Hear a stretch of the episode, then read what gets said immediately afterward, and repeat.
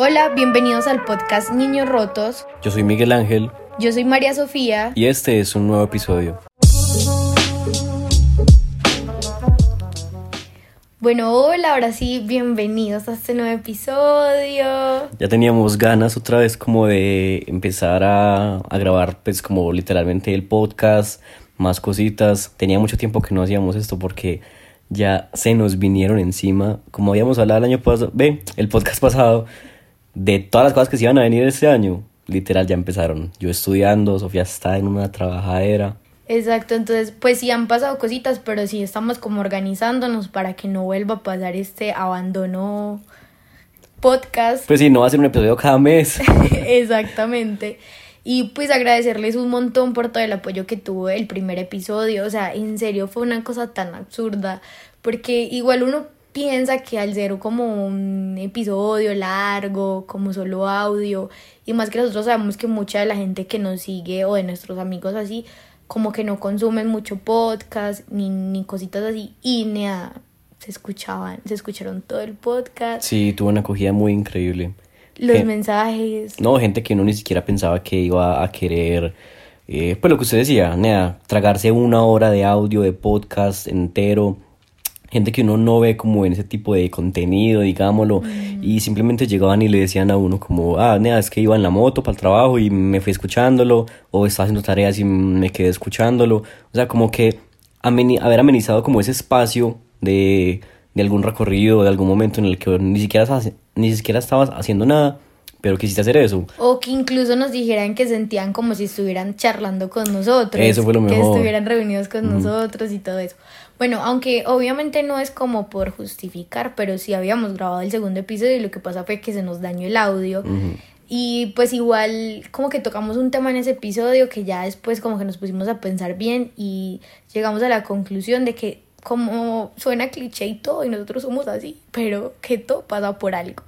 Y literal, este episodio en especial, eh, como que digamos que el que tiene más el control del contenido y de lo que vamos a hablar es Migue. Y estamos en la casa de él, el, el otro episodio lo grabamos en mi casa. Entonces, no sé, como que Laura está distinta, está movidita, está chévere. Pues como que sí, se sentía, digamos, yo también cuando habíamos grabado el episodio, digámosle 1.2, ese es el 2, ¿sí? sí. El 1.2, como que habíamos sentido que incluso el contenido no había estado tan reflejado a lo que en algún momento queríamos hablar, era como muy distinto al uno. No es que tengan que ser parecidos los capítulos o lo que sea, sino que uno sí siente que de alguna manera la temática puede estar un poquito más guiada a lo que queremos compartir dentro de las experiencias personales, como con la gente y eso. Entonces sí... pues por lo menos en esta primera parte, como en la primera temporada de Niños Rotos, que creemos que sea como muy vulnerable, por decirlo así. Creemos que sea como un, como un espacio en el que ustedes en serio se sientan muy identificados con nosotros y como que habíamos sentido que ese segundo episodio que habíamos grabado no era como abordando la vulnerabilidad. Exacto, era como más era igual muy interesante. Sí, era, pero... tenía mucha información acerca de muchas cosas interesantes y eso, pero Epa no era como tan, digamos, se trata de una manera como tan personal, podríamos decir. Entonces, como yendo por todo eso que les estamos comentando, queremos que sepan que este es un espacio en verdad que lo estamos enfocando a la vulnerabilidad. Y más en una época en donde yo siento que la vulnerabilidad a veces como que no se abarca de una forma tan realista, sino que muchas veces o se llevan a planos muy dramáticos y muy pues que no es que no sean reales, pero que no no no abarcan todas las realidades, por decirlo así, o que en esencia ya luego ni se tocan, sino que la vulnerabilidad se mantiene como algo muy personal y que nosotros juramos que las personas con las que tenemos contacto o a las personas a las que seguimos o las personas de las que nos inspiramos eh, nos llegan a tener momentos muy complicados y muy difíciles y que por eso queremos mantener este espacio, por lo menos esta primera temporada, muy vulnerable, o sea que... sí, es algo que todos tenemos, algo que todos tenemos literalmente desde el interior y es algo que incluso a uno le gusta ver cómo otra persona en algún punto es vulnerable Y no por muchas veces eh, sentirse de alguna manera o superior o lo que sea, sino por identificarse con eso. como por no sentirse solo. Exacto, no sentirse solo. Esa era, esa era literalmente como la expresión, como que, nea, o sea, puedo ver que alguien más puede sentirse de cierta manera cuando comparto un miedo, por ejemplo, que pues incluso, a ver, esa, ese es como, ese es el tema pues como de este capítulo, que es el miedo. Pero entonces vamos a abordar el miedo no solo pues como desde una como temática así de temor, sino desde esos aspectos como lo está hablando Sofi también en este momento, la vulnerabilidad, todo lo que nos produce algún tipo de, de recelo ante una situación, ante una experiencia, ante una vivencia, ante un nuevo desafío, pues lo que sea. O sea, literalmente el miedo hace tan parte de la vida que está en todo. Es como esa contraparte de lo que queremos hacer y cómo debemos afrontarlo para, como para llevarlo a cabo también. Entonces es muy importante como identificar incluso nuestras vulnerabilidades. Y que además de eso yo creo que la forma más apropiada de identificar nuestra vulnerabilidad es a través del miedo, a través de las cosas que nos dan miedo, porque pues obvio hay un tipo de miedo que atraviesa a todos los seres humanos, que es como ese de supervivencia, cuando nos enfrentamos como a situaciones en donde o nuestra vida corre peligro o, o, a una experiencia nueva o a salir de nuestra zona de confort, que es como ese miedo natural. Pero digamos que nosotros, como lo dijo Rojo, no queremos abordar el miedo desde ese temor como natural o de supervivencia, sino más llevado a cuando los miedos reflejan esas partes de nosotros que están muy vulnerables y que necesitan como más atención porque nos cuesta, ¿no? Porque nos generan como que algo muy profundo dentro de nosotros que parece que nos impide llevar o tomar una decisión que para otros puede ser sencilla o que para otros parece mucho más como fácil de gestionar y que para uno se vuelve como un abismo marica. Exacto, incluso ver el miedo, eh, o sea, ojalá que también digamos, pues no sé si con, con este podcast o con lo que también animamos siempre como reflexiones personales de cada uno literalmente porque pues cuando todo el mundo escucha esto, cada uno piensa sus propias cosas obviamente y pues, em, pues tiene como su propia reflexión acerca de lo que hablamos. Entonces, cada uno como que ojalá en algún momento pueda usar como su miedo como herramienta. Porque pues de verdad que todas las cosas en la vida están puestas como para nosotros como una herramienta. Porque al fin y al cabo todo, todo son experiencias. Entonces, eh, en la medida en que entendemos eso, sabemos que, a ver, yo tampoco estoy diciendo que, pues nada, nunca vamos a sufrir o nunca vamos a sentirnos tristes o temerosos, simplemente por verlo como experiencia. Pero, si lo vemos de esa manera, vamos a hacer que luego podamos, digamos, tener un camino mucho más ameno en la recuperación de dicha experiencia o de lo que sea. Porque, por ejemplo, yo estaba hablando una vez con alguien que Nea pues estaba muy, muy, muy, pues como muy dolida, muy ansiosa, muy triste. Y entonces como que también se mezcla ese instinto de supervivencia implícitamente dentro de lo intangible también, pues digamos dentro de las experiencias. ¿Por qué? Porque literalmente yo creo que el miedo simplemente enseña. O sea, el miedo como instinto de supervivencia. Nos cuida, o sea, el miedo nos cuida, es cuidar. Y esa frase que dice que el miedo nos hace humanos, es, la más real del mundo. es la más real del mundo porque, o sea, en un, digamos, en un aspecto tan básico como que metes tu mano en el fuego y te quemas, ya tienes miedo de quemarte, ¿cierto? Ya sabes que eso no lo vas a volver a hacer. te va a hacer daño. Si no te quieres hacer daño. Mm. Entonces, con esa persona que hablaba, Inea estaba muy, muy, muy herida por un montón de cosas que le habían sucedido con otras personas, etcétera yo le decía, pues, o sea, obviamente tenés todo el espacio del mundo para vos poder atravesar ese sufrimiento, ¿cierto?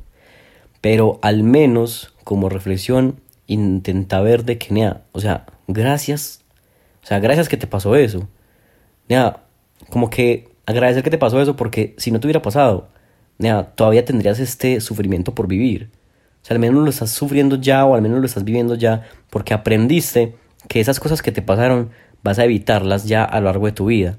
O sea, ese sufrimiento que te causó esta ruptura, ese sufrimiento que te causó, eh, no sé, esta relación tóxica, estas cosas, ya es algo que vas a evitar, porque ya lo viviste, ya metiste tu mano en ese fuego y ya sabes que no quieres volver a quemarte, o con ese tipo de personas, o con ese tipo de relaciones, o con ese tipo de experiencias. O sea, es algo que al menos te va como a ayudar a, a poder vivir después. O sea, el miedo es una herramienta así de gigante. Exacto, o sea, es una herramienta súper gigantesca.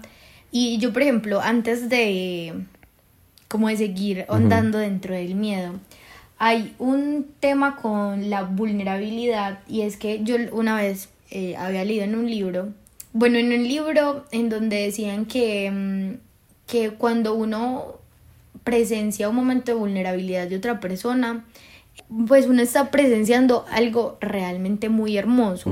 Y es que, por ejemplo... Porque mira que también es un momento muy genuino de, un ser. Y la vulnerabilidad tiende, mucho a ser muy censurada. O sea, por ejemplo, la gente dice como que no, por ejemplo, no ver a alguien por ahí llorando o así, a menos de que pues sea un niño, que, que esa es como también la diferencia que hay. En un niño es como más fácil gestionar las cosas y cuando uno ya es adulto, el hecho de gestionar las cosas se vuelve muchísimo más complicado porque vos te sentís como censurado o como castrado emocionalmente.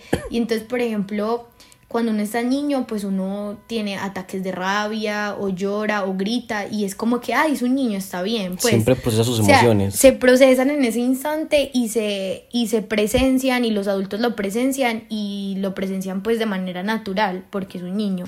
Pero nosotros crecemos y nosotros pensamos que ya tenemos que vivir en ese autocontrol de que nuestras emociones tienen que estar como súper contenidas y que todo tiene que estar como muy medido, no sé qué cuando realmente, por ejemplo, en ese libro decían que cuando uno presencia un estado de vulnerabilidad de alguien, en realidad está presenciando un momento de liberación y que uno siempre tiene que preservar ese tipo de momentos, o sea, no decirle a alguien deja de llorar o no te sientas mal o no, antes uno ayudarle a esa persona a que se exprese más, a que llore más, a que si tiene que gritar, que grite, a que si tiene que en serio sacar eso que tiene adentro, lo saque.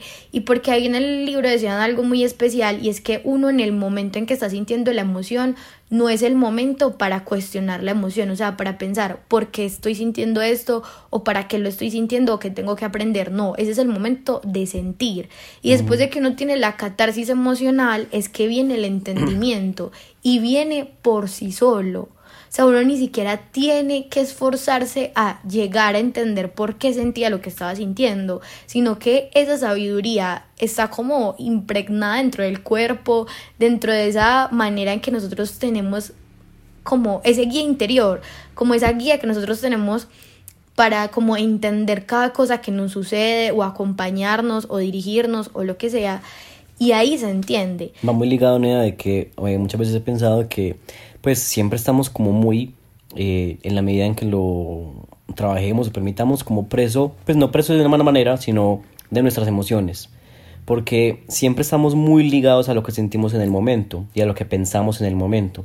Pues les va muy ligado a lo que estabas diciendo de no, no cuestionar la emoción en el momento, porque en ese momento, valga la redundancia, estás completamente sumergido en esa emoción. Entonces, por, ejemplo, si estás sintiendo rabia, todo lo que vas a pensar va a ser de rabia. Si estás sintiendo felicidad, todo lo que vas a pensar va a estar Pasado sesgado, por ese exacto, filtrado por esa felicidad. Puede que te estés dejando algo que no sea así, simplemente lo estás dejando pasar porque dices, ay, no así, en este momento estoy contento, no me moleste, no me dañe el momento, lo que sea. Y puede que sea algo importante, pero no lo estás como determinando, no lo estás sintiendo, o no lo estás como analizando porque estás sesgado por la felicidad.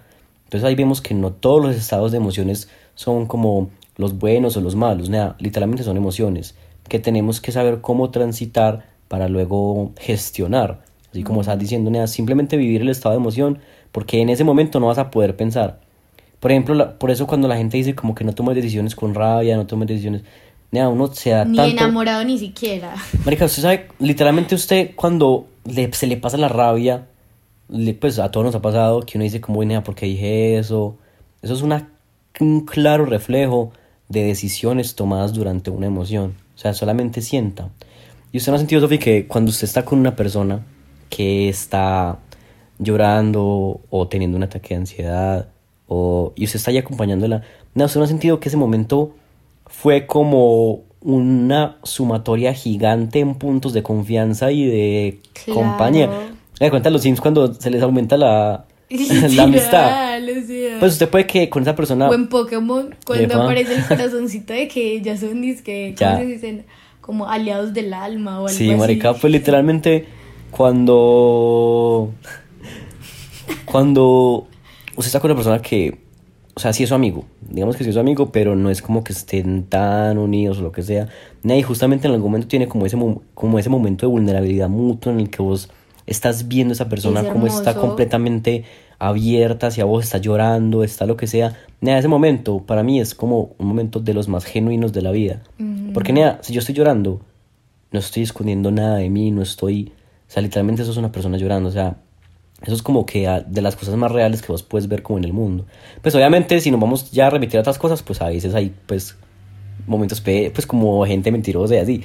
Pero, pues sí, no nos vamos a ir a analizar como todos, los contextos todos los contextos donde... Pero en general, en general, cuando vos estás Y que uno sabe cuándo es real. Yo siento que uno intuitivamente uno sabe cuando una persona está siendo muy genuina, vulnerablemente hablando y cuando está siendo es manipuladora. Que yo creo que eso es a lo que querías como llegar. es que hay personas que son manipuladoras y que utilizan la vulnerabilidad y como las lo que se desencadena. Ahí vemos también ese poder de la vulnerabilidad para, también hacer sentir a la gente no sé pesar, lástima, lo que sea. y es muy importante uno nunca como que depender de que otros piensen para bien o para mal de nuestra vulnerabilidad.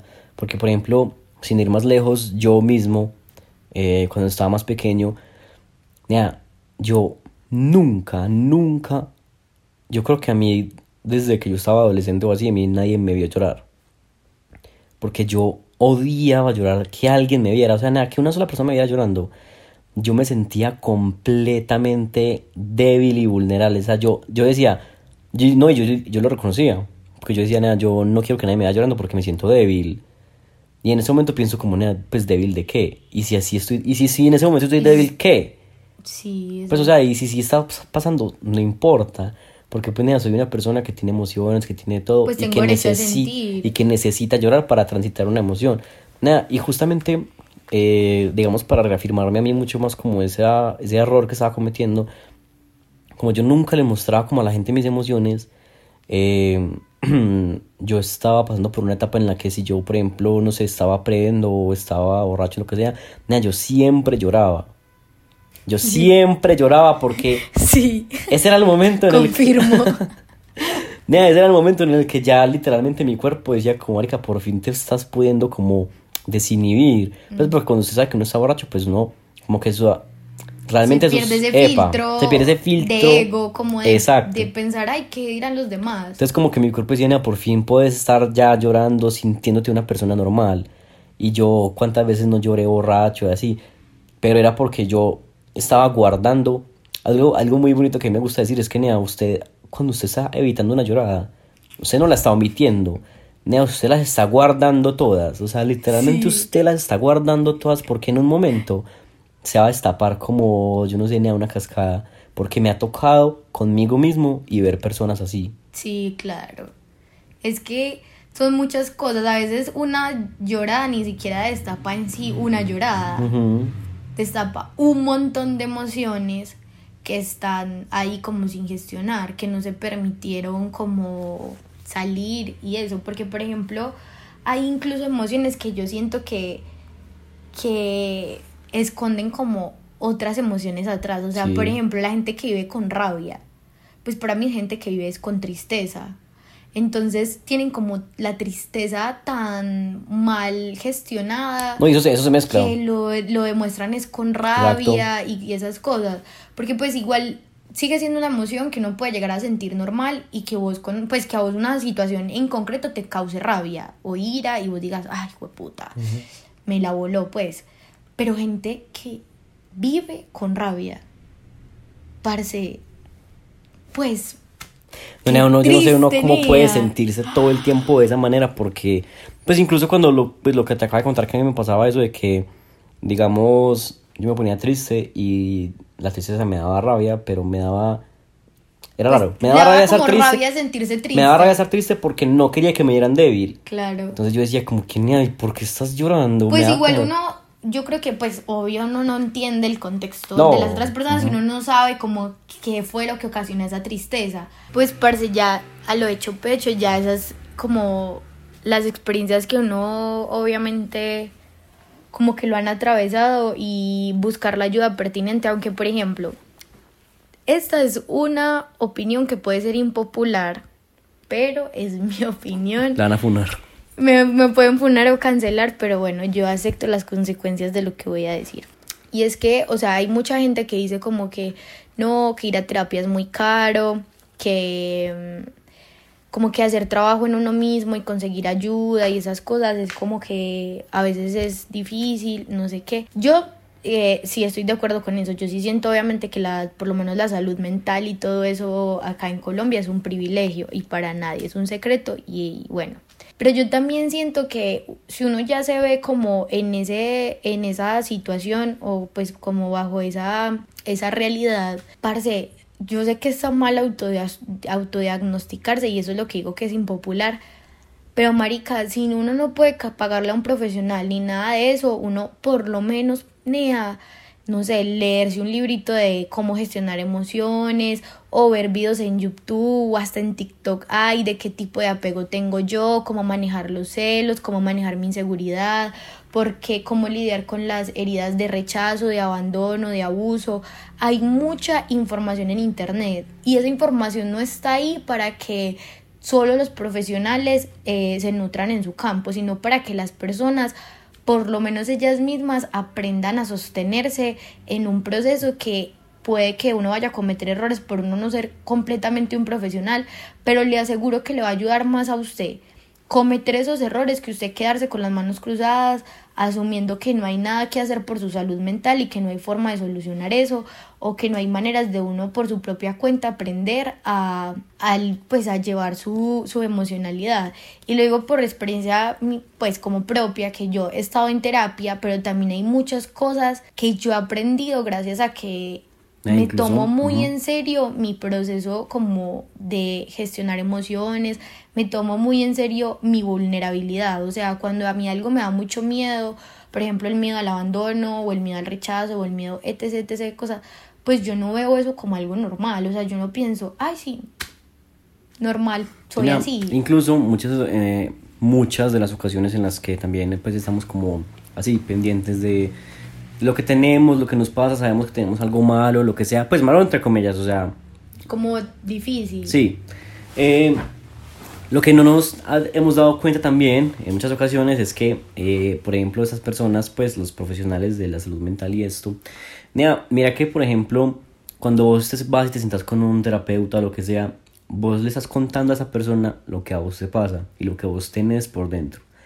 Lo que esa persona hace es identificar por vos a través de ti. A través de vos mismo, las mismas cosas que vos ya sabes, pero que no has, eh, digamos, transitado, analizado, bueno, digamos que, que no las has captado por vos mismo.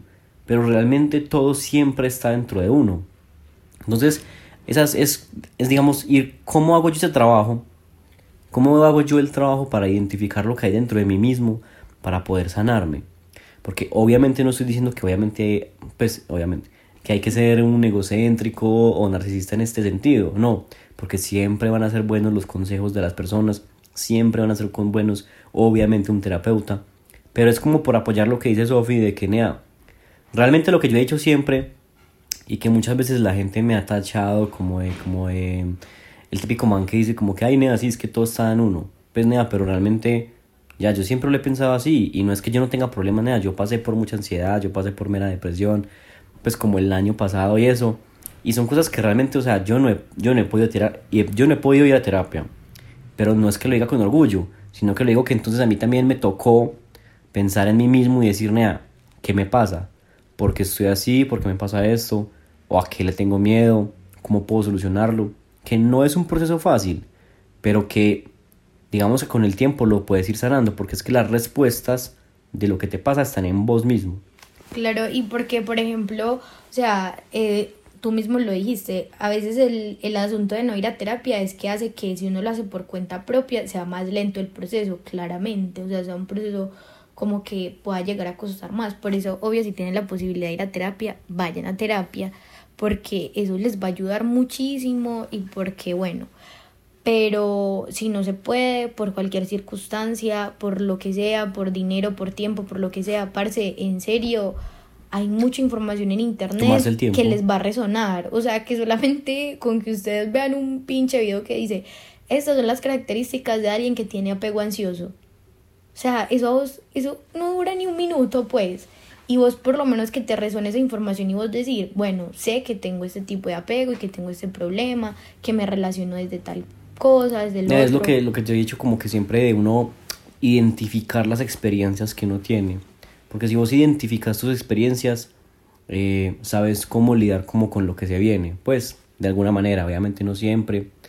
Eh, y uno ni siquiera sabe, o sea, uno ni siquiera, yo hasta los 19, 20 años ya supe que habían tantas cosas de mi niñez que me provocaban ansiedad hoy en día. Y que, por ejemplo, yo antes era una persona como pues tan tantas introvertida. no. O sea, sí, todo, obviamente, la la niñez que en sí. que uno, la niñez en sí. este, pues, Pero, pero tantos factores como particulares que uno, digamos, Ajá. recuerda o tiene como, como puntualizados, que no dicen nada. O sea, yo, por ejemplo, que antes era una persona muy retraída, muy retraída, muy, pues sí, como... eh, pues no es que no me, encuentro otra palabra en ese momento. Pues muy callado, etcétera, muy introvertido. Que incluso, pues a mí vos me conociste así y todo. Y nada, porque realmente habían tantas cosas como de que uno no se había dado cuenta de cómo crece, de cómo es en la casa. Nada, yo en mi casa sentía que yo no podía hablar porque mm, iba a ser un regaño o iba a ser una agresión. Pues era un ambiente hostil. Entonces, obviamente uno crece con eso. Y uno en la sociedad, nada, si uno no lo hace en su casa, ahora qué libertad va a sentir de- en hacerlo en la sociedad. claro. Como que nea, voy a hablar y voy a exponer mi punto, voy a lo que sea, ¿no? Porque uno va a sentir que va a estar juzgado o que va a haber también agresión, porque muchas veces en el colegio, nea, pues los niños son repiros, pues Son o sea, muy crueles, sí. exacto, entonces uno, si uno no se siente seguro en la casa, lo que habíamos hablado, creo, pues también en el anterior podcast, lo- yo creo, si uno no está seguro en la casa, nea, ¿cómo va a sentir seguro en el mundo exterior? Entonces es eso, uno es un replantarse como, nea, que de pronto viví en mi pasado, lo que sea, que puede estar ocasionando alguna actitud mía en ese momento. Es no más, nada. ustedes nunca vayan a dar por sentado si los crearon la generación que nos crió, obviamente, a, a la mayoría de nosotros, que ustedes están bien educados. Porque no, o sea, literalmente no hay nadie de nosotros, así ustedes hayan crecido con sus dos papás juntos, lo que sea, Gente rara. cuestionense todo, todo, todo, todo, todo, todo, porque de verdad que a nosotros nos crearon muy mal. Nos crearon con bases muy pobres de amor propio, con bases muy pobres de empatía, con bases muy pobres de superación, de concepto del éxito, de tranquilidad, de paz. y mira que es muy chima porque en ese sentido incluso también siempre nos crearon desde el miedo. Desde el Porque es que mire que yo me acuerdo, Nea, que siempre, cuando usted estaba chiquita y usted le exponía a su mamá que usted iba a ser, pues no sé, el putas o famoso, Nea, usted puede serlo, o sea, usted es un niño que tiene infinitas posibilidades en el mundo. Si usted es de niño, usted le dice a su mamá, no, voy a ser famoso, voy a ser cantante, y de una le dicen como, no, eso es muy difícil, usted tiene que trabajar, primero piense en eso, asegúrese. Y a mí me decían eso tanto tiempo, o sea, eh, porque yo cuando estaba más pequeño, que yo decía como que me quería dedicar como a la música y todo, siempre me decían como, pero es que mire que es que eso es muy difícil, tiene que primero, no sé, buscar un estudio para que ya, y ya luego cuando esté seguro, lo hace. O sea, le meten a uno esa idea en la cabeza desde el miedo a vivir, ¿no? como a Claro. experimentar la vida. Yo sé que hay muchas, hay muchos momentos en los que uno, digamos, desde el sentido común puede decir como que hay, hay cosas más factibles o no, pero no, nea, o sea, siempre desde que uno tenga como, como esa idea en su cabeza o desde que uno tenga como que la moral, la visión construida frente a un objetivo, pues realmente nada tiene por qué como opacártelo. Y siempre yo creo que esas eh, retracciones, yo no sé si esta palabra estará buena, que te hace la gente como para, sí, como para retenerte sin ningún sentido, son como desde el miedo. Obviamente también lo hacen, digamos, desde su perspectiva como por tu bien y eso, pero es como desde el miedo, desde ese miedo a que no lo logres, a que, a que no tengas nada. Es que por eso yo digo, no, no lo no lo educaron a uno bien, porque es que pues yo creo que una educación más acertada sería en la que te preparen a vos tanto mentalmente para que seas capaz de vivir De vivir. la vida de tus sueños, de enfrentar la vida, de todo ese montón de cosas. No, literal, a uno lo preparan para sobrevivir. Para sobrevivir, no literalmente lo preparan para sobrevivir. Para sobrevivir. ¿Cómo? Lo que me decía una vez eh, una tía, por ejemplo, es que no, es que usted tiene que estar preparado para trabajar en lo que le toque. Y yo, en lo que me toque, no jamás, pero pues ¿por qué? ¿por qué yo voy a trabajar en lo que me toque? Si tenemos una vida y yo quiero ser feliz en ella, o sea, yo porque yo sé que por ejemplo hay momentos en los que uno tiene que transitar como que puentes en su vida, ¿sí? o que puentes que lo lleven a sus metas, trabajar en esto o en aquello para conseguir dinero, para conseguir los recursos o lo que sea, para digamos conseguir mi meta superior, que es X. Entonces yo al entonces yo para ir de A a B tengo que transitar pues como el camino. En ese camino conseguir algún trabajo, lo que sea. O sea, si ese es el caso o no. Pero no dedicar mi vida a trabajar en lo que me toque. Y eso es otra cosa. O sea, Pues, dedicar pero es tu que por eso yo también Ujú. digo, el asunto con uno llegar y decir es que uno tiene que trabajar como que en lo que le toque y eso, pues igual, yo sé que esta opinión puede ser mucho desde el privilegio, porque, No, yo siempre he dicho eso, que no quiero sonar de privilegio, pero, pero...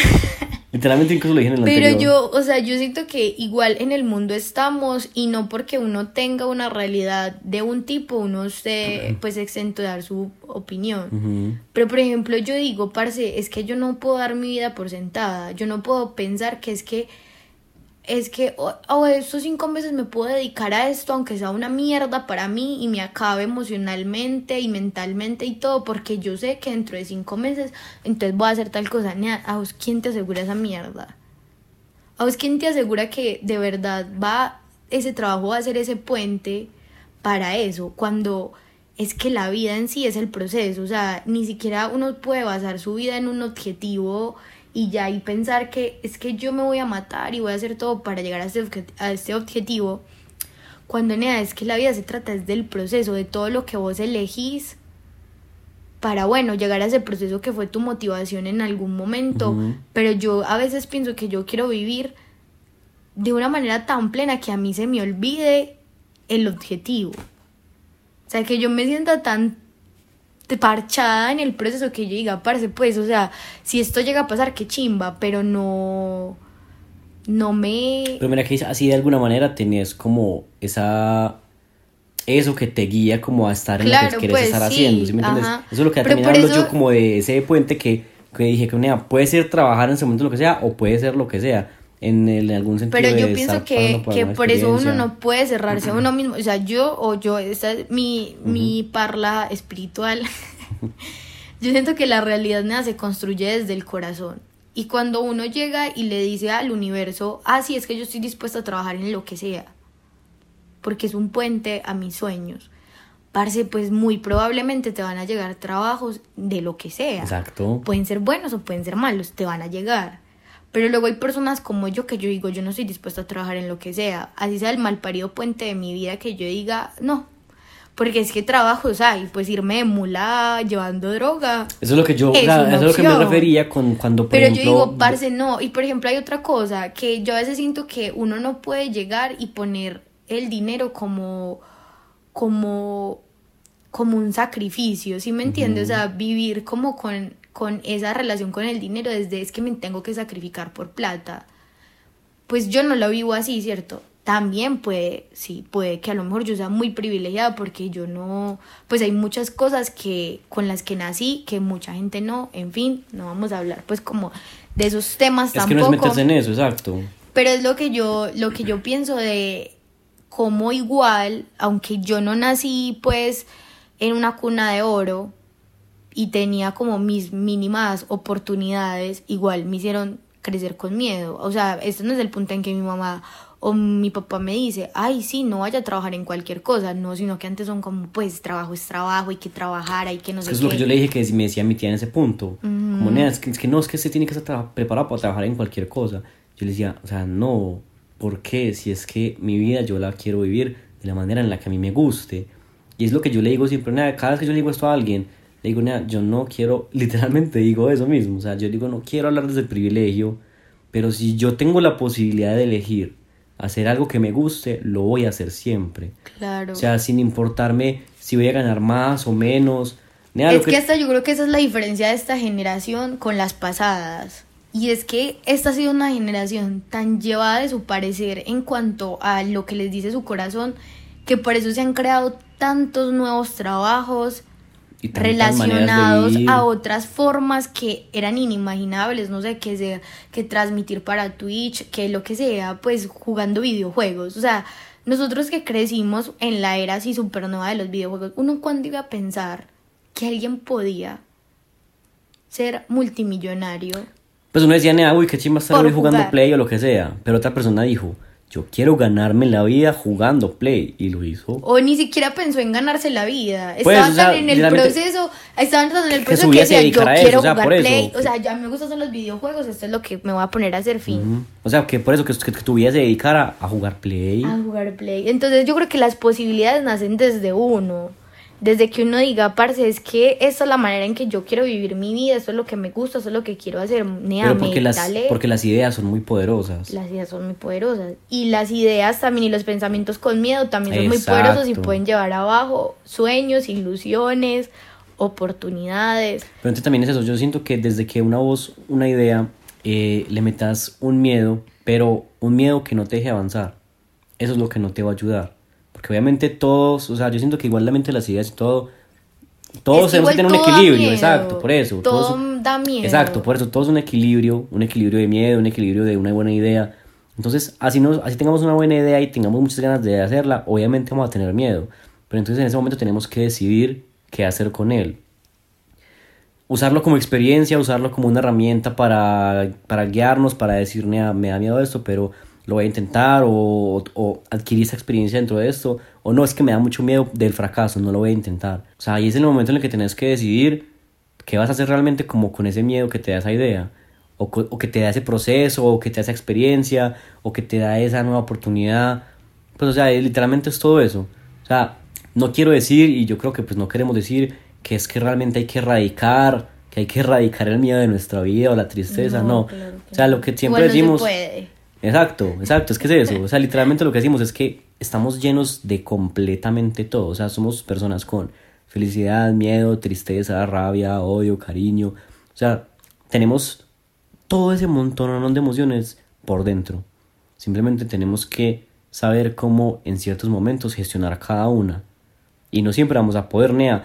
¿Cuántas veces en la vida nos faltarán que vamos a romper en llanto? O que vamos a estar muy felices o con mucha rabia. Pero entonces vamos a tener que aprender que solamente es una emoción que nos está controlando en el momento. No, y que la emoción siempre viene a mostrar vulnerabilidad y algo en nosotros. Bueno, exceptuando pues como que la felicidad o así, pero de resto como que las emociones son como un camino, hasta incluso yo ahorita hablaba del guía interno, el guía interno son las emociones. Las emociones son como la intuición.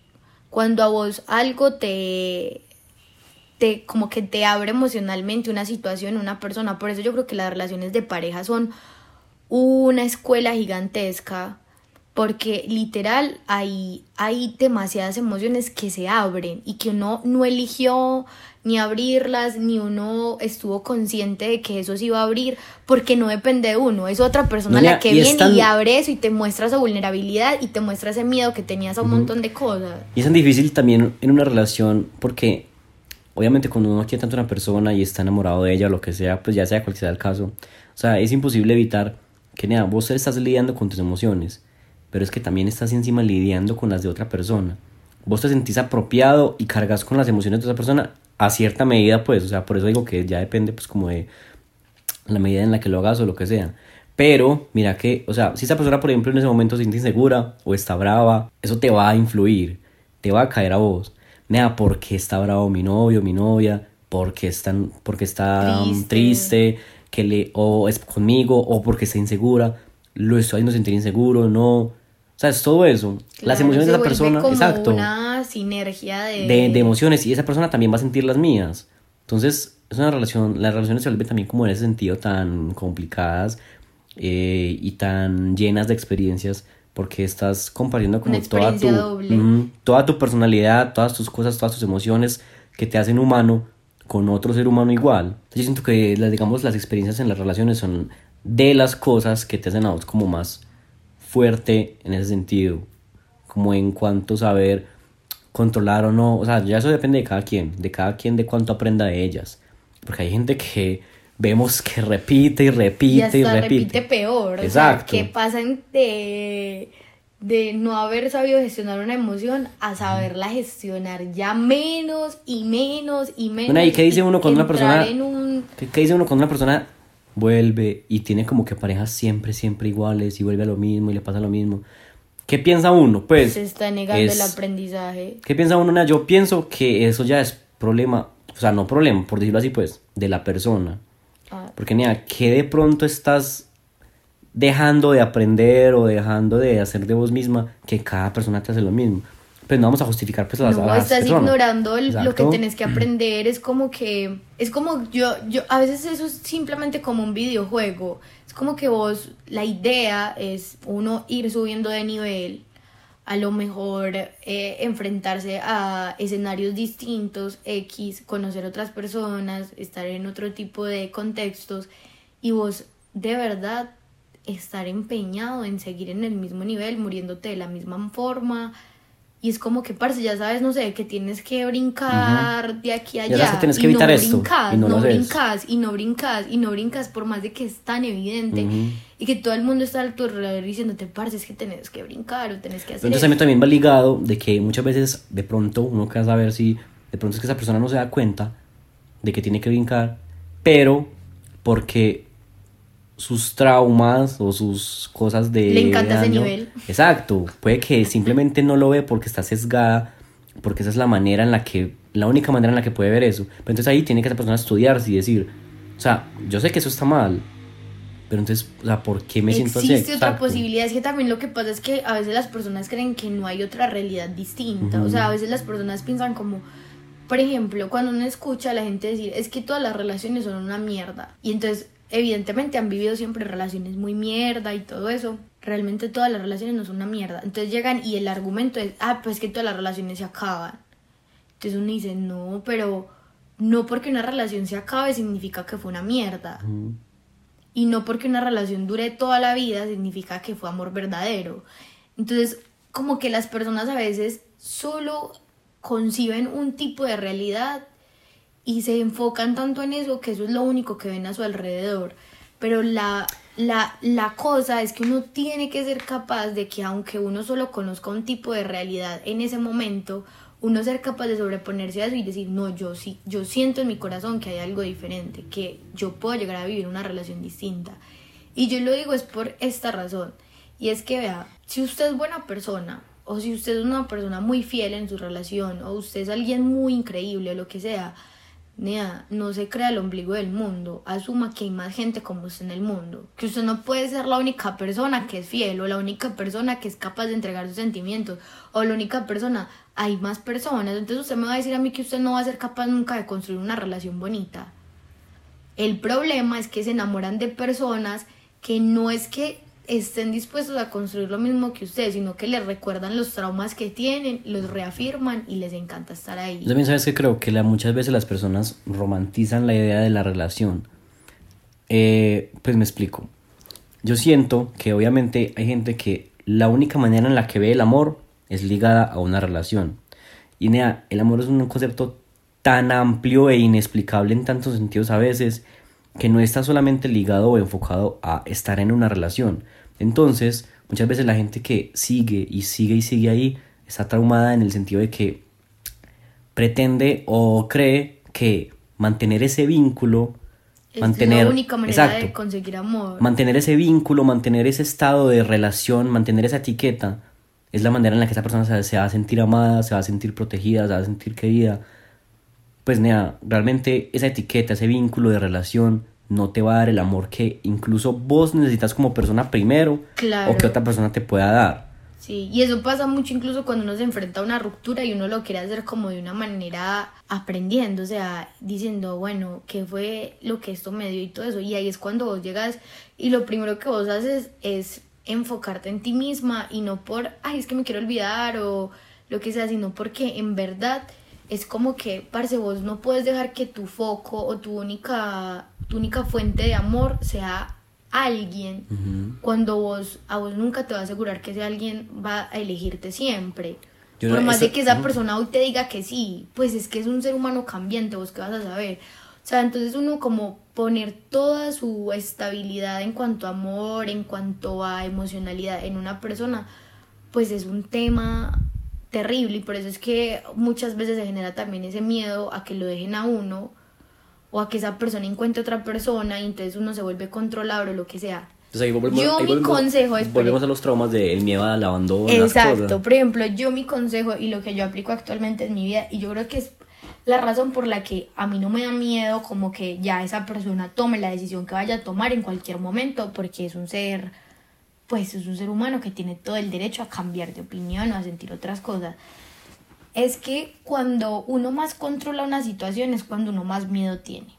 Y cuando uno más miedo tiene es cuando menos ha trabajado en sí mismo. Y cuando uno menos ha trabajado en sí mismo es cuando más se va a sentir solo, insuficiente, mal, inseguro, lo que sea.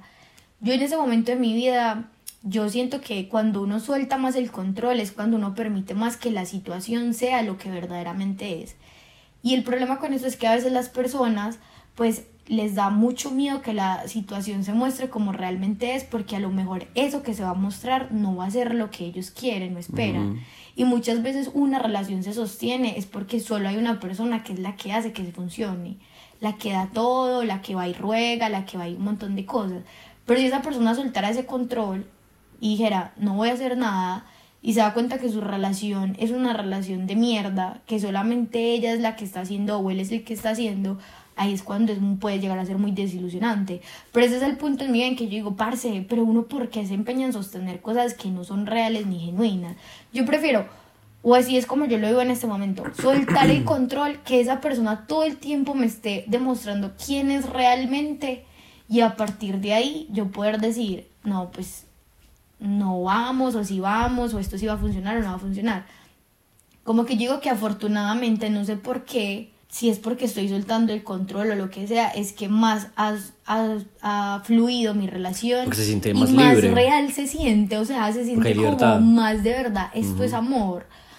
Y es Porque es amor y no es control. Exacto, es amor y no es control y no es desde el miedo ni nada de eso, sino que es más como que, como una experiencia muy placentera, ¿cierto? Que obvio, pues como que uno llegar a ese punto no es fácil y no lo sigue siendo porque no es un trabajo que uno dice, es que yo trabajé un tiempo en mí misma y ya quedé mela, Mm. salí pues de, Ya, de fábrica, así, 10 de 10, no, nea, es- o sea, el amor propio es como literal un trabajo o el trabajar los traumas de uno es literal un trabajo de tiempo completo. Literal, eh, pues por ejemplo, una de las cosas que en este podcast que los dos escuchamos, que estamos hablando ahora, Ah, sí, me sí. quedó grabada una frase que man decía, pues como que era un término, pues la verdad en ese momento no me acuerdo si era budista o qué, pero que era como esta frase que decía, eh, pues como que no te preocupes, o sea, no preocuparse, sino ocuparse.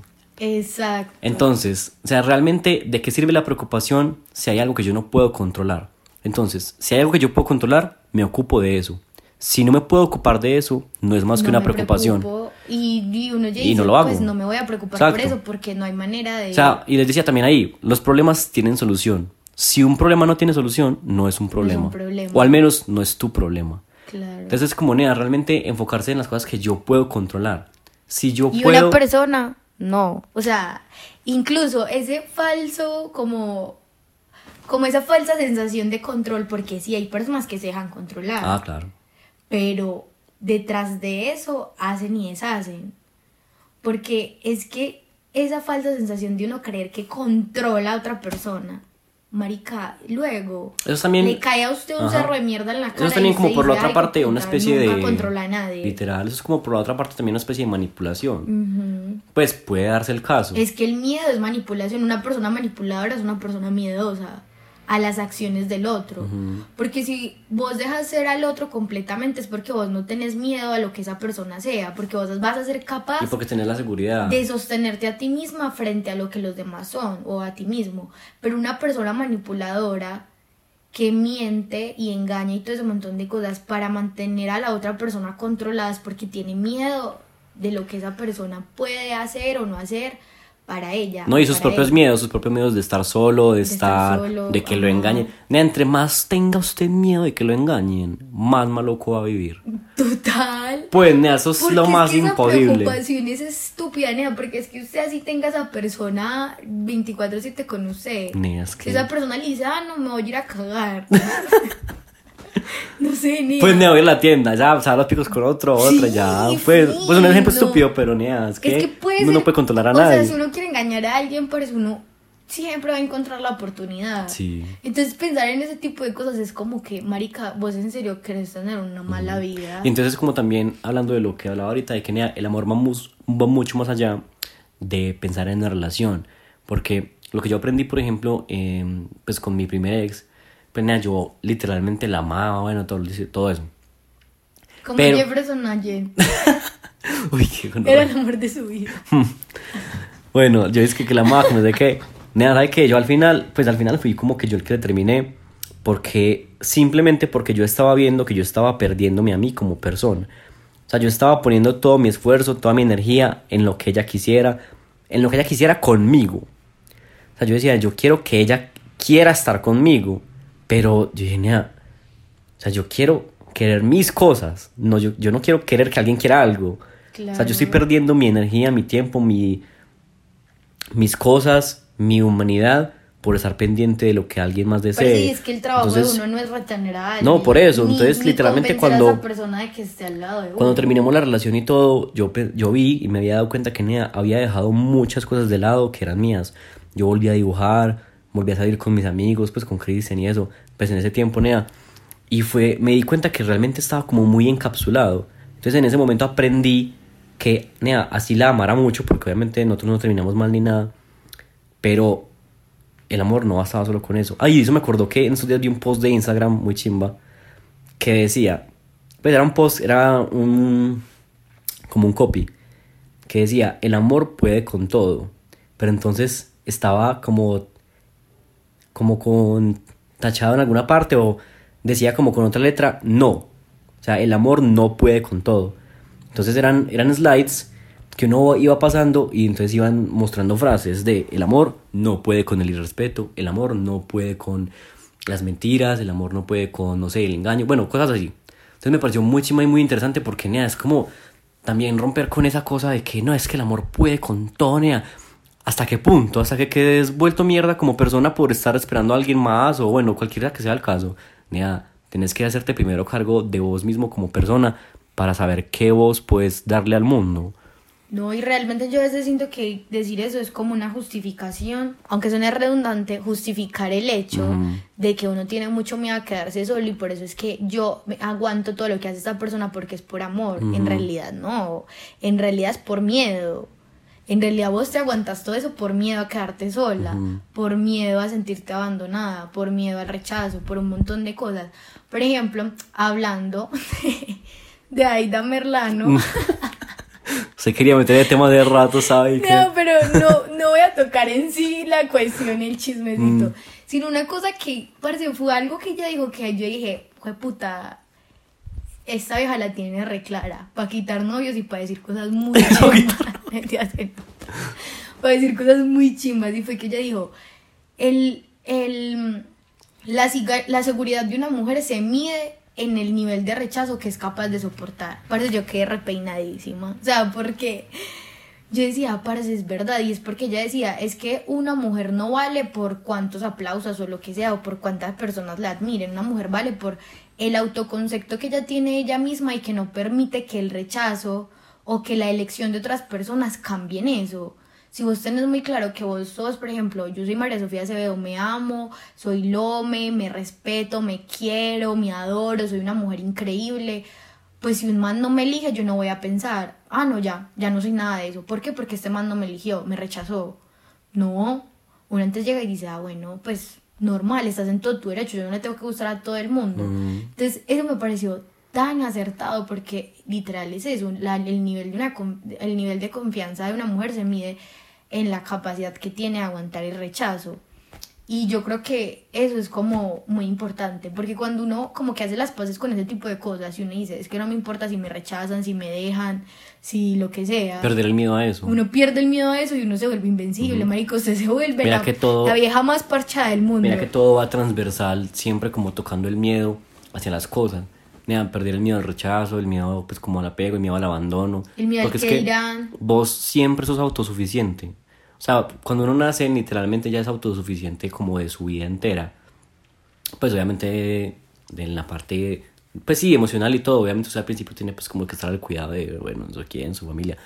Pero hablo ya como en la parte como de la vida, en todos estos aspectos. ¿no? Nosotros no dependemos de nadie para ser felices, nosotros no dependemos de, de- del amor de nadie, del, de la... Obviamente son cosas que se comparten y, y que cuando llegan dan mucho calorcito y se sienten muy chimbas, pero no, no se depende de eso, o sea, no se depende. Y además porque, o sea, obviamente nosotros somos seres que vivimos en sociedad. Claro. O sea, para nosotros sí es necesario como, pues, poder crear vínculos, relacionarnos con el otro y todo eso. Pero, parce, si de buena usted no aprende a manejar esos miedos que de verdad, o sea, es que yo en serio entiendo mucho en lo que es el miedo al rechazo, al abandono, porque yo crecí con esas mismas heridas y porque yo sé que somos una sociedad en la que la mayoría estamos heridos por eso y en la que lo- la mayoría tenemos los mismos miedos. Por eso el Pero marica, si uno aprende a sanar eso, de verdad que usted sí va a aprender a vivir en sociedad, porque uno cree que vive en sociedad y realmente vivimos es en problemados, responsabilizando a todos de nuestra estabilidad emocional, tomándolo todo personal y viviendo realmente de una manera que no es placentera para nadie y que no se siente como un hogar, sino que se siente como, marica, como un campo de batalla. Un campo de batalla, nada, es que uno vive Entonces- compartiendo, uno vive compartiendo en muchos lugares, eh, en ocasiones se sienten como una competencia o, exacto, una competencia de lo que sea, ya sea cual sea el sitio, sea la universidad, sea un trabajo, sea cualquier ambiente en el que haya como compartimiento social. Eso suena muy mal. Cualquier espacio de compartimiento social. Bueno, pero me entendieron. Nea, pues literal es como que cualquiera de esos espacios siempre tenemos que estar como conscientes de que estamos compartiendo con un montón de personas que así como nosotros, o sea, si uno dice que uno tiene tantas chimbas por dentro que uno tiene que arreglar, imagínese 7 mil millones de personas. De buena. Pues, o sea, es como también pensar en eso y también irnos un poco a la tolerancia y a la empatía, ya no solo también con nosotros, sino en ese mismo aspecto como con las demás personas. La, pues, como la típica frase de que nadie sabe por lo que estás pasando y esas cosas, nada, pues a mí también es muy real, me parece también. Y parce, porque es que hay una cosa que es muy cierta y es que si usted primero no desarrolla algo en usted mismo, va a ser muy difícil que lo sienta hacia los demás. Entonces, por ejemplo, cuando uno le ha pasado cosas pelles en la vida y uno desarrolla esa autocompasión y esa empatía hacia uno, es que uno es capaz, parce, de ver al otro pasar por un momento muy pelle y muy gonorrea y uno sentir que lo entiende. Gracias a que usted ya lo desarrolló dentro de usted y que usted ya como que aprendió de eso. Y lo mismo pasa a veces cuando dicen lo del amor, que no es que una persona que no ha desarrollado el amor propio no sea capaz de sentir amor hacia otros, no es eso, sino que yo siento que es un amor muy limitante y por eso no es el amor en totalidad. Sí puede, obviamente, que sienta amor por otra persona, alguien que no se ame o alguien que que esté en un proceso muy difícil pues de amor propio y que en verdad sienta mucho rechazo Pero no le da para sí entender mismo, ciertas cosas. pero no le da para vivir ese amor que es más placentero en donde yo estoy conociendo a otro ser y le permito ser esa persona. Le permito ser, o sea, eso, eso es muy importante porque ahí eso fue lo que pensé, de que si esa persona que no, tiene, que no se tiene amor propio, sí puede amar a otra persona y sí puede verla y enamorarse, pero lo que esa persona de pronto va a tener como más limitado es como en permitir que ese amor se, se complemente en amar lo que esa persona es por sí misma, Ajá. no amar lo que yo veo en ti, sino que amo lo que vos sos. Porque tiene que ser una experiencia recíproca. Porque, por ejemplo, vos puedes, bueno, digamos vos, mm, no sé, no has desarrollado muy bien como tu amor propio ni nada de eso, y te enamoras solo de personas que te hacen todavía sentirte peor contigo misma. Pero vos amas a esa persona en totalidad y le permitís eso. Y vos decís, sí, no me importa que esa persona sea una gonorrea. yo la amo, entre muchas comillas. Y es como que, parce, es una experiencia, es un despropósito. Porque no es una experiencia que está siendo recíproca en donde los dos estén como cultivando de manera sana y de manera como que uno dice, es que están proyectándose y expandiéndose juntos. Entonces también por eso. Entonces, cuando yo a veces siento que la gente malinterpreta mucho el hecho de que uno diga es que alguien que no sea a mí a sí mismo es incapaz de amar a otra persona, no es tanto que sea incapaz de amar, sino que yo siento que vive una fracción del amor, no vive todo el amor. Y no está mal uno uno uno reconocer que uno está herido hasta la mierda y que uno tiene que trabajar mucho en uno mismo. Antes reconózcalo y permítase ir trabajando en eso para que pueda ir desbloqueando cada fraccioncita del amor. Hasta que llegue un punto, marica, en que si Dios y la vida lo quiere, llegamos a viejitos, podamos decir, nada, yo llegué a experimentar el amor en totalidad no como lamentablemente le pasó a lo mejor como a nuestros abuelitos o así, que experimentaron solo una fracción del amor. Y es ese amor tan fraccionado que trajeron hijos o nietos y todo eso muy heridos, porque nada que nazca de un pedacito, de algo muy como muy miserable por decir así, que no es en su totalidad, van a ser como algo luminoso, sino que van a ser como algo que le va a costar mucho. Y van a ser en búsqueda de eso. En búsqueda de eso, entonces pues yo creo que de eso se trata, de vencer el miedo para poder experimentar el amor en totalidad, o sea, ir conociendo cada fraccioncita de amor. Pero incluso también no como lo que decíamos ahora, no, también no se trata de como eliminarlo de vencerlo, sino de conocerlo, porque si ya vos conoces algo, sabes cómo manejarlo. Es más, si quieren desarrollar miedo, desarrollen miedo a no experimentar todo el amor del mundo. Ese es un miedo más válido y es un miedo que nos tiene, que tiene que contraponerse al miedo a quedarse solos. O sea, por ejemplo, cuando yo a veces pienso, no sé, que digamos que tengo una inseguridad y yo diga, no, qué miedo que me deje mi pareja. Digo, me da más miedo retener a alguien y no experimentar el amor completo. Entonces soy capaz de sobreponerme a ese miedo con otro miedo también, no pasa nada. Incluso, si incluso yo amo demasiado a alguien, puedo entender que esa persona no quiere estar conmigo. Porque nada, te amo tanto que entiendo tus razones, entiendo, pues ya sea, obviamente cada caso es tan distinto. Sí, es que... Pero digamos que entiendo que como persona y como te amo, sé que lo que puedas necesitar, lo que puedas querer y que en ese momento de pronto no te sientas bien conmigo. Entonces no te puedo retener conmigo si te amo, si no te sentís bien conmigo. O sea, es como también ir hasta eso, como que el amor te hace entender muchas cosas, pero entonces es como también conocer ese miedo, conocer esos miedos que te limitan, entenderlos y guiarlos hacia otro aspecto. Entonces lo, que, lo que usted decía, Nea, cambiarlos. En vez de decir tengo miedo a estar solo, no, tengo qué miedo que nunca experimente el amor, entonces no, ir en búsqueda de eso. Exacto. O qué miedo quedarme sola, no, qué miedo que nunca nadie me ame de verdad, por yo empeñarme en que esta persona me tiene que amar. Entonces, parece los miedos son eso, los miedos o nos impulsan o nos limitan. Entonces, cada que una situación ustedes sientan que los está dejando estancados, cambien ese miedo por uno que los impulse a salir de ese miedo. Por ejemplo, no, es que qué miedo que me quede sin trabajo y este trabajo, aunque sea una gonorrea.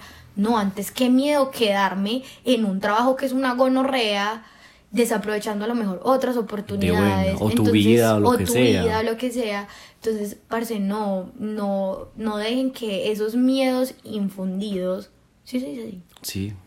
Sí, en fin, aquí nos inventamos palabras de que vamos a crear un idioma nuevo. Eh, aunque yo creo que infundido sí se dice. Sí, ya me imagino Pilar no que no dejen que esos miedos infundidos, que de verdad son miedos heredados. Uno piensa que no, pero uno mira a la familia de uno y ha vivido bajo esos mismos miedos. Entonces no dejen no dejen que esos miedos infundidos los, los controlen y los manejen ni nada. Mira, por ejemplo, muy lindo lo que dijiste, que usar el miedo como pues como combustible o como retención. Porque de hecho pues fue precisamente como por lo cual elegí como el es pues como este tema de este podcast. Porque el miedo siempre es algo que ha estado como muy presente en mi vida pero desde la perspectiva del impulso. O sea yo obviamente como cualquier persona en algún momento sí tendré miedo a alguna cosa pues puntual eh, pero se trata de eso, se trata de manejarlo. ¿Cómo? Porque a mí la experiencia pues de mi papá, que pues que él se suicidó y esto, eh, yo toda la vida viví pues como muy triste con eso. Entonces yo un día realmente dije... Perdón, acabamos de matar un mosquito. Eh, yo un día realmente dije como que, nea, a ver, si, eh, pues, si mi papá hizo eso, por la razón que fuera, por, ya sea por miedo, ya sea por lo que sea, o sea, es algo que antes a mí me ha dado como valor en la vida. Como que ese acto yo me hubiera podido sumergir ahí, como que no, nada, es que mi papá le mató lo que sea. Uno realmente es realmente coger ese acto y decir, antes yo no quiero hacer eso, antes, antes yo quiero vivir. Yo quiero vivir una vida completa y, y si Dios quiere larga, nea o lo que sea, sin miedos y haciendo de todo y experimentando la vida. Como por un hecho que fue la muerte. Como que coger eso y convertirlo. Entonces coger tus miedos y volverlos experiencias para impulsarte. Entonces yo por eso fue como que también quería escoger este tema como para, como para darle esa perspectiva al miedo como una, una herramienta, un impulso para tu propia vida, sea como sea que la quieras ver. Pero si es que esa es la conclusión, o sea, el miedo es... Es más, reconciliémonos con esa palabra, porque también el miedo como que eh, uno lo tiene como bajo un concepto tan pelle que atrae todo ese montón de cosas. Entonces, cuando uno siente miedo, uno no piensa en ese momento, sí, esto es un impulso para hacer mi sueño realidad. No, uno antes como que naturalmente se siente como paralizado. Entonces, como que reestructuremos ese concepto y antes pensemos que el miedo es un, es combustible, el miedo es enseñanza, el miedo es salir de nuestra zona de confort, el miedo es experimentar, el miedo es experimentar, vivir el amor completo, el miedo, o sea, el miedo es una chimba. Es más, no una vida sin miedos. Ojalá nuestra vida esté atravesada siempre por el miedo que nos impulse a hacer todo lo que queramos. Que nos haga dar cuenta y que es lo que, que cuide nuestros corazones, porque el miedo lo que más hace es preservar nuestro propio corazón. Y mientras uno esté preservando su propio corazón, uno está vibrando en amor infinito y uno es capaz de cuidar de otras personas. Entonces, nada, el amor es un, el, perdón, el miedo es una chimba, el amor también, pero el miedo, hoy estamos hablando del miedo. el miedo es una chimba, que chimba que todos sintamos miedo, que chimba que a todos y apropiarnos de eso, nos es pasen situaciones que nos pongan de frente las cosas que tenemos que sentir, que nos hagan sentir mil cosas, que nos, nos revuelquen, que nos haga el tortugazo, todo, para que podamos vivir una vida completa y, llena con de experiencias. Eso así, a todo lo que da. Ay, me gustó mucho este capítulo, este episodio. Teníamos preparado como ese temita hace rato y esta venía como cosiendo. Sí, pues como dijimos al principio, vamos a tratar de que sea pues como un poquito más próximo, que no pase como un mes entre capítulo, pero obviamente ya yo sé que pues todos entendemos que también pues estudiamos, trabajamos, etcétera, y hay veces como que tenemos dificultad como en coincidir y eso, pero si me dan pues una chimba, pues o sea, como la última vez, o sea, esperemos que nos dejen también como todos los comentarios que quieran o nada, compartir la experiencia, eso fue, la verdad nos hizo muy felices. Sí, igual por ejemplo si ustedes comienzan a como a compartirnos puntualmente experiencias en nuestros Instagrams, eh, las vamos a empezar a compartir por acá en el podcast, como la experiencia que más nos haya gustado, o el testimonio que más nos haya gustado, o la historia que ustedes nos cuenten de lo que sintieron, de lo que pensaron. La vamos, las vamos a empezar a compartir acá en el podcast. Pero yo creo que sí, o sea, yo creo que la gente sí quiere igual, porque igual lo podemos compartir anónimo, o sea, no hay oh, que decir como que X persona nos dijo, no. Pero bueno, el caso es que ya a partir de este episodio ya sí comienzan nuestros invitados, ya vamos a empezar a tener invitados. Entonces también va a ser muy chévere, va a ser como muy interesante. Eh, también, obvio, las personas que quieran estar en el podcast nos escriben y ahí vamos como planeando. los temas. Porque ya sí llevamos como una lista. Es que ya tenemos una lista larga de temas y de gente y de personas, ajá. Y de muchas personas que nos han escrito así como quiero estar, quiero estar, quiero estar. Pero la idea es que todos estén. Para nosotros es súper importante que ustedes sepan que todos tenemos algo que contar. No, y eventualmente todo se va a ir tocando porque de pronto dicen como, gas, que yo puse cuando me dijeron que, hay qué temas, yo puse algo y nunca lo, no, es que hay demasiados, hay muchas cosas, sí, eso lo va a ir tocando y tal.